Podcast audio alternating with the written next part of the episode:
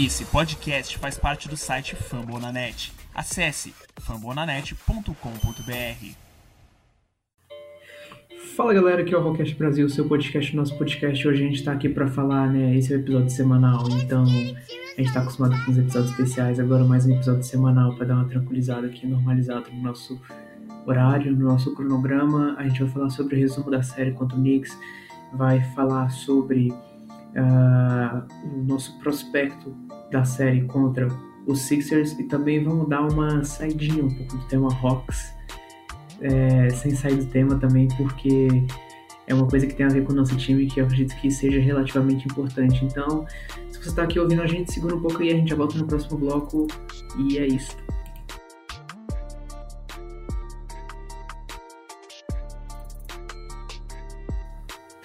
Bom, uh, primeiramente falando do resumo da série contra os Knicks, a gente já falou bastante disso, já que a gente fez cinco episódios para falar só sobre esse jogo, né? É, esses jogos, no caso da série contra os Knicks, e a gente falou bem específico mesmo sobre todos os temas, mas fazendo um resumo para quem não viu os outros episódios, uh, Alessandro, para você, o que, que, você acha que como que a gente né, é, se conseguiu segurar o Knicks além do esquema tático de defesa que o Macmillan armou para anular o trabalho do Julius Randle. E é claro, o desempenho incrível de alguns jogadores como o Trey, né? O Trey principalmente.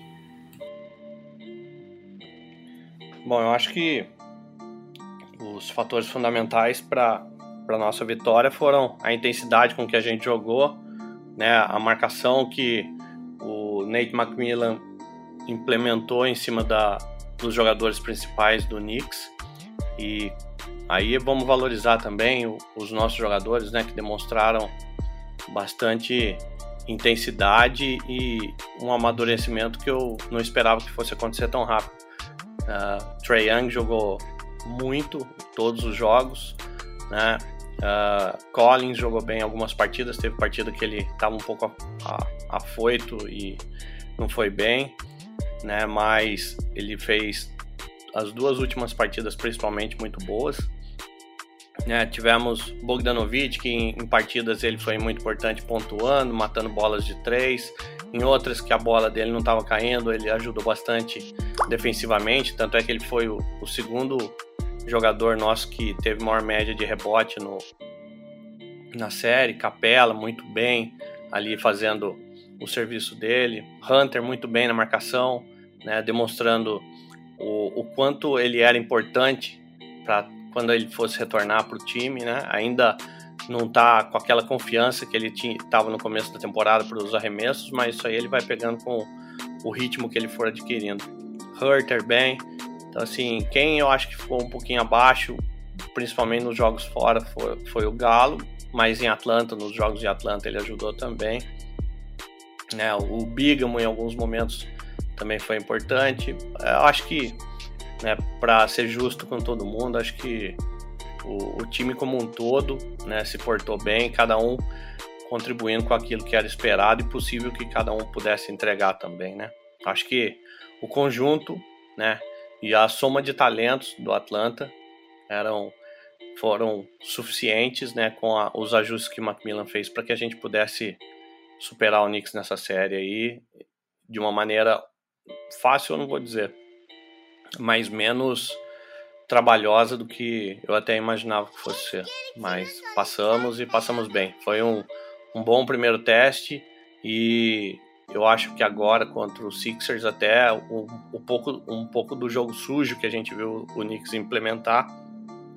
Eu não acredito que o Philadelphia vai é, fazer esse tipo de jogo não. Vai ser um, um jogo mais jogado mesmo. E isso aí acho que é melhor para todo mundo. É, até porque o Philadelphia é, é um time relativamente mais forte, né? Então eles não precisam disso, mas o Trey é muito bem mesmo. Em cinco jogos ele fez dois duplos duplos. Uh, ele, ele, pegou uns nove rebotes aí, é, perdão, não tenho certeza, é, nove assistências, que eu falei rebotes aqui sem querer, mas uh, ele fez isso uns quatro, cinco jogos. É, é, cara, o Trey jogou muito bem, né? Uma média de 29,2 na série. É, o field goal de 2 pontos 50%. E, cara, muito bom ver o Trey jogando tanto assim. É, ele sem dúvida né, foi muito importante para essa série que eu acho que ninguém estava esperando esse amadurecimento dele, né? O pessoal aí começou, né? Esse ah, agora o pessoal tá vendo o quanto ele é um trash talker, que não sei o que. Trey é um dos maiores trash talkers da, da liga. e a gente teve um, um ótimo trabalho com o Bogdanovic, também, por exemplo, né? Média de 16 pontos por jogo na temporada regular. E nos offs, média de 14 pontos. Mas, assim, uh, sobre esse negócio do Trey ser trash talker, você concorda mesmo? Ou você acha que o pessoal tá exagerando porque ele é novo, não tem direito de ter essa marra toda que ele tem?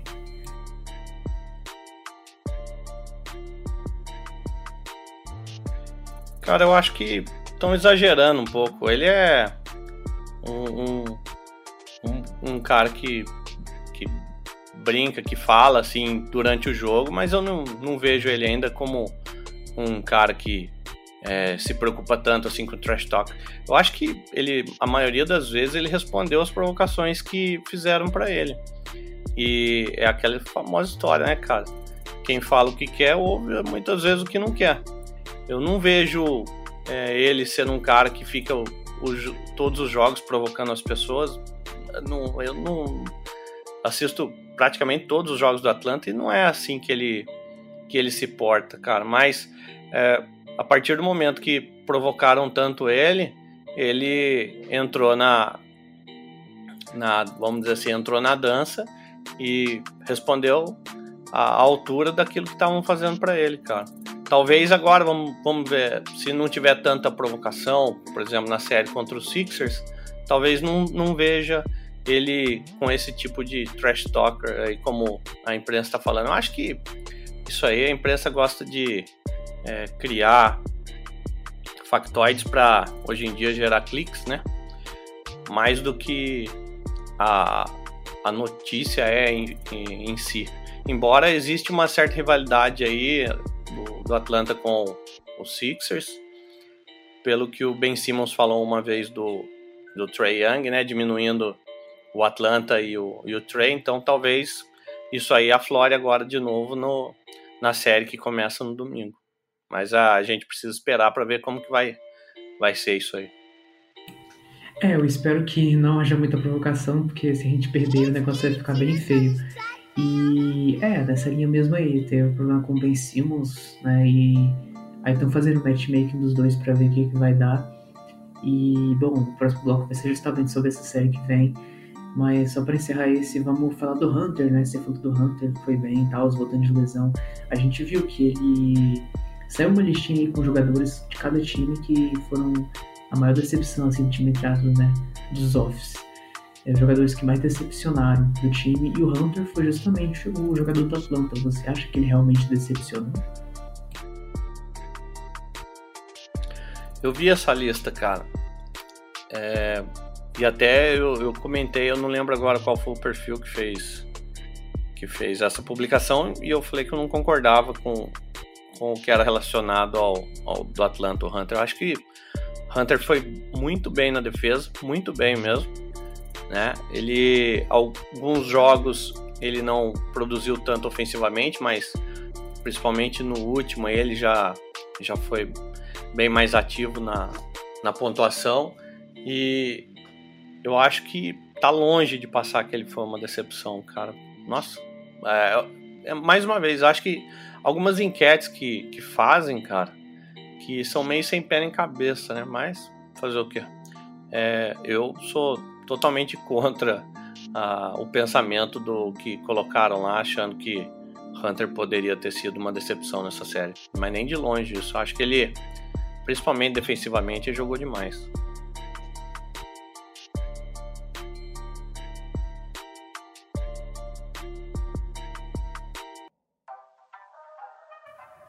Bom, igual eu falei uh, no outro episódio, é, a série contra o Knicks foi até fácil, assim, mais fácil que a gente esperava.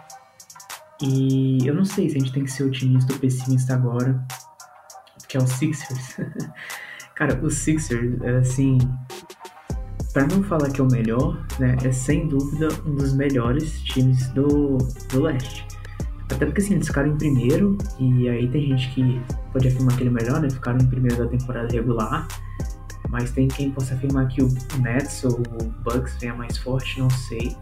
Eu sei que a nossa série tende a ser muito boa. E, bom, se a gente ganhar dessa pedreira, que é o Sixers, a gente vai encontrar outra pedreira pela frente, seja o Nets ou o Bucks. Mas, bom, fazendo a mesma pergunta que eu fiz antes do começo da série contra o Knicks para você, o que, que você acha que a gente pode esperar da série contra os Sixers? Bom, é, conforme você mesmo falou aí, o Sixers é muito acima do que é o, o time do Knicks.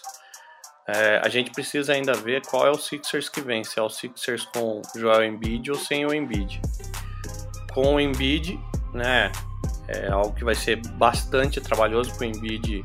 Ele, para mim, não é o MVP da temporada, que eu, que eu acho que, que é o Jokic, mas ele seria o, o segundo colocado na corrida de MVP para mim. Então, assim, é um cara muito forte ali embaixo, que tem um arremesso também, né? Bom, tanto ali embaixo como de fora. Né? É um, um pivô dominante, mas a gente tem o Capela para para bater de frente com ele ali e provavelmente vamos ter que, caso ele jogue, fazer dobras nele para dificultar a vida dele. A gente tem ainda um Tobias Harris que tem que tomar bastante cuidado, que é um jogador muito bom. Normalmente em séries de playoff ele não, não costuma ser tão bom, mas na, na, no, na série contra o Wizards ele foi muito bem. Ainda tem, a gente tem que tomar um pouco cuidado com o Seth Curry, né, que tem um, um ótimo arremesso ali de fora, que a gente tem que ficar atento para não deixar ele livre muitas vezes. Tem, eles têm ainda Danny Green, que é um cara experiente pra caramba, que no, tem boa, bom arremesso ali do perímetro também, né? principalmente em playoff cresce, porque é, tem bastante experiência. E tem o, o Ben Simmons, né? que é o armador deles. E que o segredo, acho, para para gente atrapalhar bastante a vida dele é deixar ele o mais longe possível da cesta, porque arremesso ele não tem. Né? Ele é um grande marcador né? e, um, e tem uma boa visão de jogo. Mas eu não acho que ele seja tudo isso que acham que ele é, não. É, mas a gente tem que tomar cuidado de fazer com que ele fique para fora da dali do garrafão para ter que fazer ele arremessar e pode pagar para ele arremessar porque a bola dele não cai e fazer bastante dobras no, no Embiid caso ele jogue para poder dificultar a vida dele também. E aí vai acabar sobrando um pouco de, de espaço a mais ali para Tobias, para Curry, para Danny Green, mas é, você tem que tentar pelo menos travar a peça mais importante. Contra o, o Knicks a gente fez isso, a gente conseguiu travar o Julius Randle e a nossa vida ficou mais fácil. Então a gente tem que, caso o Embiid jogue, a gente tem que dar um jeito de travar o máximo que a gente puder o Embiid. Caso ele não jogue, aí a gente tem que, eu, naquilo que eu acredito, acho que a gente tem que forçar mais em cima de Tobias Harris, né? Que eu acho que ele seria o segundo cara mais perigoso ali do do, do Sixers. Eu acho que Macmillan já com certeza já deve estar tá com um plano de jogo montado para isso aí. E aí no domingo a gente vai começar a ver como o nosso time vai estar tá se comportando. Eu, falar a verdade para você, eu acho que se a gente não ganhar, né, a gente pode dar muito trabalho pro, pro time do Sixers. E eu tenho bastante esperança que a gente pode fazer uma ótima série aí de novo. É, o Nate McMillan com certeza já tem um esquema aí preparado, porque vai ser complicado, tem que pensar bastante, mas. Ah, cara, o Ben Simmons, né? Ele, ele teve aqueles problemas com lesão no começo, o pessoal ficou né, pegando no pé dele. Né, é de uma época que o, ele veio de uma pique, né? De uma época que o Philadelphia não estava tão bem, agora ele veio um time super forte. Ah, bom, a respeito dele Trey, que, que você acha que a gente pode esperar de um matchmaking dele? Você acha que vai ter muita provocação por causa dessa rivalidade, no caso?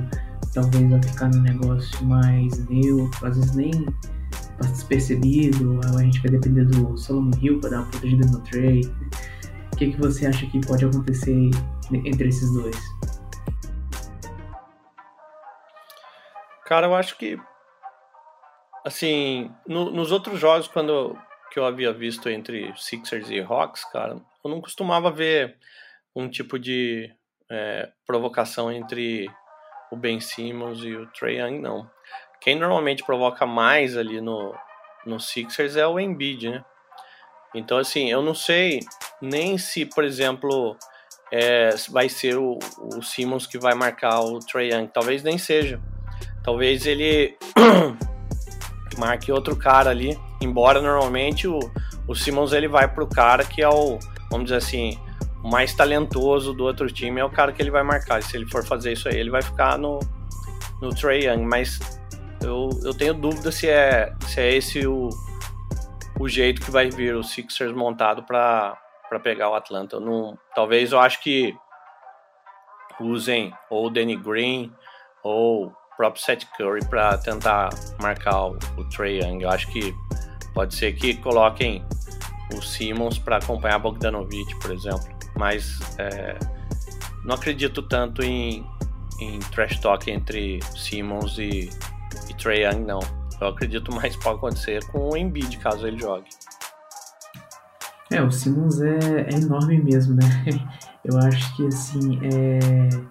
Ah, cara, dependendo dele, pelo tamanho mesmo, posicionamento, talvez ele fique num cara maior, tipo Bogdan, né? Um cara desse aí da vida, que é um cara, assim, que tem indo bastante talentoso, né?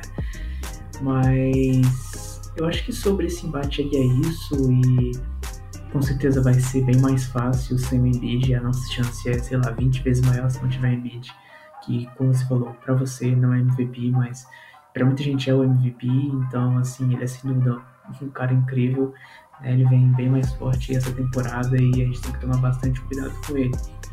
Uh, confesso que eu tô esperando jogar, né? Não é por mal, eu não quero, não desejo mal de ninguém, mas assim, pelo time, né, a gente quer que o Hawks ganhe e, enfim, eu acho que, acho que todo mundo é assim. Eu me sinto meio mal por falar isso, mas eu acho que esporte é isso mesmo, às vezes a gente depende um pouco desse tipo de coisa, é, mas eu quero que fique bem, deixando bem claro. E assim, mas vamos supor que ele jogue. Como que seria para você o embate entre ele e o Capela, que vem melhorando muito também de uns anos para cá. Porque o Capela, né, como eu falei aqui anteriormente, ele é um jogador de 27 anos, né? Ele é novo, né? Mas ele já tem uma experiência boa, né? Uma idade muito bacana e ele tá talvez no auge dele, porque assim, eu acho que essa pode se dizer assim que é a melhor temporada dele, né? Então assim, para você, o que, que a gente pode dizer a respeito disso? Eu acho que esse embate entre Embiid, caso ele jogue, e o Capela, cara, esse embate vai acontecer mais é, mais na defesa ali do, do Sixers do que no garrafão do Atlanta. Vou, vou te explicar por quê. É, o Capela, ele é um cara que só joga ali embaixo, né? A gente vê, o Capela não é um cara que tem um, um controle de bola bom, tal. O jogo dele é ali dentro é ali embaixo do aro, né, pegando rebotinho, fazendo a cesta, pegando uma assistência e dando uma, uma enterrada. Né? Então, esse é, é o jogo dele, tanto no ataque como na defesa. O Embiid já é um cara que ele espaça a quadra, ele tem mais habilidade, ele arremessa de fora. Nessas bolas, eu não vejo o Capela indo atrás dele. É aí que eu acho que, que vão aparecer os ajustes que o Macmillan vai fazer. Por quê? Porque quando o Embiid estiver ali fora, ali abrindo para receber de três e arremessar, estiver abrindo para bater de fora para tentar entrar dentro do garrafão, eu acho que daí quem deve acompanhar ele vai ser o Collins e quando não tiver o Collins, o, o Galo. Porque o Capela ele não vai sair para ir atrás do, do Embiid para marcar um arremesso de fora, essas coisas, pelo menos daquilo que eu imagino que vai acontecer. Né? Então, assim, a briga maior para mim vai ser quando o Hawks estiver atacando, porque como Capela fica só ali embaixo ali da cesta, vamos dizer assim, aí o Embiid vai ter que ficar ali o tempo todo para marcar ele. O, o, o Embiid não vai precisar sair dali para ir atrás do Capela para um arremesso de fora, alguma coisa, porque isso não vai acontecer nunca. Né? Então eu acho que o duelo maior vai ser mais no, no garrafão de defesa dos Sixers ali por um rebote defensivo para os Sixers e ofensivo para a gente, do que propriamente na, na nossa tábua ali, porque o, o Embiid é muito mais móvel do que o Capela, por exemplo. Mas é, é uma, um ajuste interessante que o Atlanta vai ter que fazer para poder é, diminuir a, a, a força né, e o que o Embiid pode causar de estrago na nossa defesa. Vai ser, vai ser legal de ver. O Embiid tem um jogo, um estilo de jogo mais assim por fora mesmo, né? É interessante desse jogo que é um jogo meio diferenciado para pivô, querendo ou não. É um, mais moderno, né? Sem ser aquele pivôzão do garrafão, que faz o gancho, que faz a, uma bandeja ali de vez em quando. Ele é um cara bem versátil mesmo. E é por isso que ele tá na corrida para MVP, mas...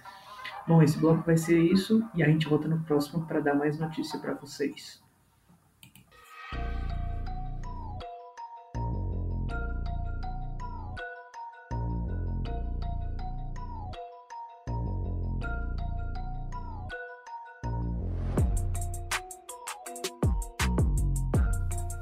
Bom, voltamos, essa é a parte que a gente sai um pouco do pano do nosso time, né?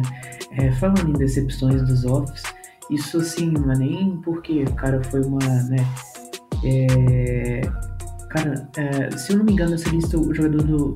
Era o Caio Kuzma que tava lá, no lugar que deveria estar um, um ponte guard chamado Dennis Schroeder, que era um jogador do Atlanta, né? Ele já foi nosso reserva, já foi nosso sexto homem também para o momento. É, ele era reserva do Jeff Teague, naquele time do Atlanta. E, bom, é, depois ele veio assumir o posto titular, né? Teve bastante briga com o Isaiah Thomas naquela série de offs contra o Celtics, quem tirou o Celtics. É, se eu não me engano, foi temporada 16, 17. Mas, bom, sobre o shoulder no Atlanta é basicamente isso. E, bom, ele, assim, foi de fato uma decepção, né? Nesse, nessa série aí que teve, porque, cara, ele foi muito mal, né, em todos os jogos, mas assim, principalmente em alguns, né? Mas enfim, ele jogou muito mal nessa série ele foi um. Cara, o pessoal tá falando muito mal dele na internet, né? Falando que ele foi o pior point guard da liga nesse momento. E eu queria saber se o que, que você acha disso. Será que ele foi mesmo? E pra gente, assim, a gente se livrou deles? A gente se deu bem com isso? Ou será que ele faz falta no time? É claro que a gente tem um Trey e tal, mas ele como reserva seria bem-vindo, no nosso caso, por exemplo?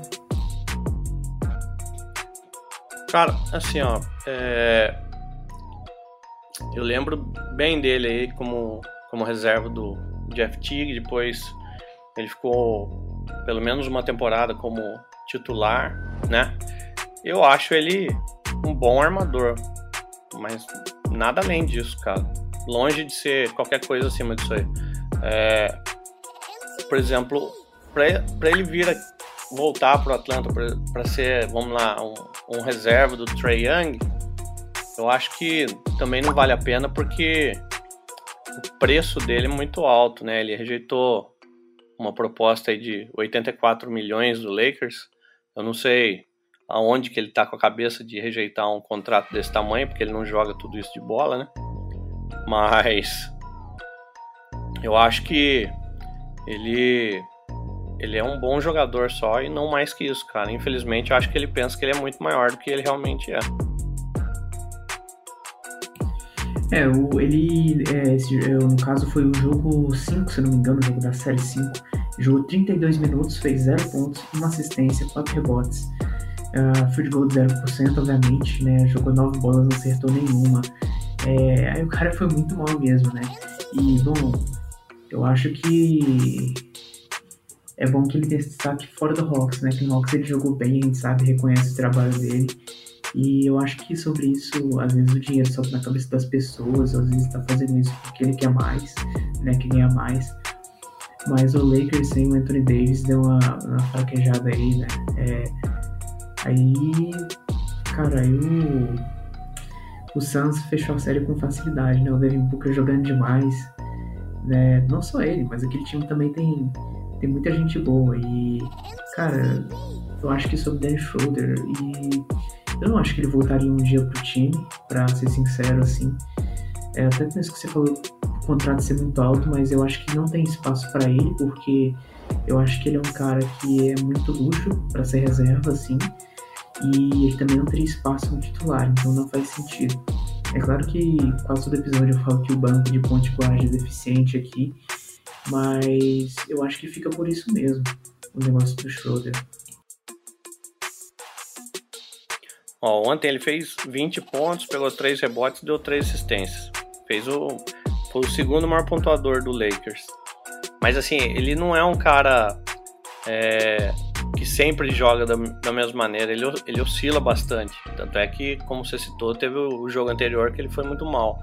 Então, assim, ele, pra, se fosse um cara para vir do banco, né, com um contrato bom, que é um valor muito menor do que ele imagina, talvez fosse interessante. Mas assim, eu lembro do, do, do Schroeder até, cara, eu tenho duas camisas até dele, porque na época era só dele que conseguia comprar. Mas eu tenho. E mas assim, ele na época que ele foi do Rocks, ele arrumou problema em vestiário, ele arrumou problema de indisciplina. Então assim, é, obrigado pelo que ele fez aqui por nós, mas é um cara que eu não sinto a menor saudade dele, cara. Ser, pra ser um, um, um reserva do Trey Young hoje, eu iria atrás de um TJ McConnell do, do Indiana, por exemplo. Iria atrás até mesmo, cara, um cara que poderia ajudar e, com, e ter um contrato baixo, cara, que seria útil no Atlanta, seria o Raulzinho mesmo. Aí até seria legal que teria um brasileiro no, no time, ajudaria a popularizar mais o, o Rocks aqui no Brasil. Mas o Schroeder eu não iria atrás mais não. Acho, como eu te falei, bom jogador, nada além disso. É, realmente, eu acho que ele de fato é um bom jogador, né? E assim, porém o tempo dele já passou. Um cara que ficaria muito bom no de reserva do Hawks, do Tracer e o Curry. É, brincadeiras à parte, mas assim, uh, sei lá, um Drew Holiday da vida, eu acho que o Holiday ia, ia ficar muito bem, ia se encaixar muito bem no time, por exemplo, para não ter que ficar botando, sei lá, o, o Dan, o, o assim, esses caras aí da vida aqui, né? Eram para ser mais fundo de banco. E tinha um amigo nosso que era muito fã dele, sempre queria que trazer ele, mas Assim, eu por mim mesmo nunca pensei nisso, mas é uma coisa que eu concordo. Acho que ele viria muito bem pro time e ajudaria a gente. Por exemplo, o Drew Holiday, cara, ele é ótimo jogador. Ótimo. Mas assim, não tem condição de vir, cara, porque ele acabou de assinar um max contract com o Bucks, por exemplo. Então esse cara nunca seria um banco aqui, né? É, para ser banco, a gente tem que procurar os caras que têm contrato menor, né, que pode ter um custo-benefício que dê para fechar. Drew Holiday é excelente, ótimo defensor, um bom armador, bastante visão de jogo, mas, cara, caríssimo. Se a gente der um contrato desse tamanho para ele, a gente não consegue dar para né, talvez nem pro Trey Young depois, aí não tem jeito. Ah, não, isso aqui foi só um comentário, assim, só para falar que eu acho que ele é uma peça que se encaixaria no time muito bem né, sem levar em conta o contrato dele. Eu não sei o valor do contrato, é, de fato, mas eu sei que ele assinou esse contrato aí ano passado e um contrato dele deve ser bem caro mesmo, mas eu acho que assim, em falta de rotação, sem levar isso, né, falando de um fantasy, é, espontaneamente mesmo, hipoteticamente, eu acho que ele seria um, um jogador que se encaixaria muito bem no nosso time de fato mesmo. Mas bom, é, o Rockcast fica por aqui nos siga no Twitter, ATLRocksBR, e a gente manda um abraço para vocês e pede que vocês sempre voltem para escutar a gente. E abraço. Yeah,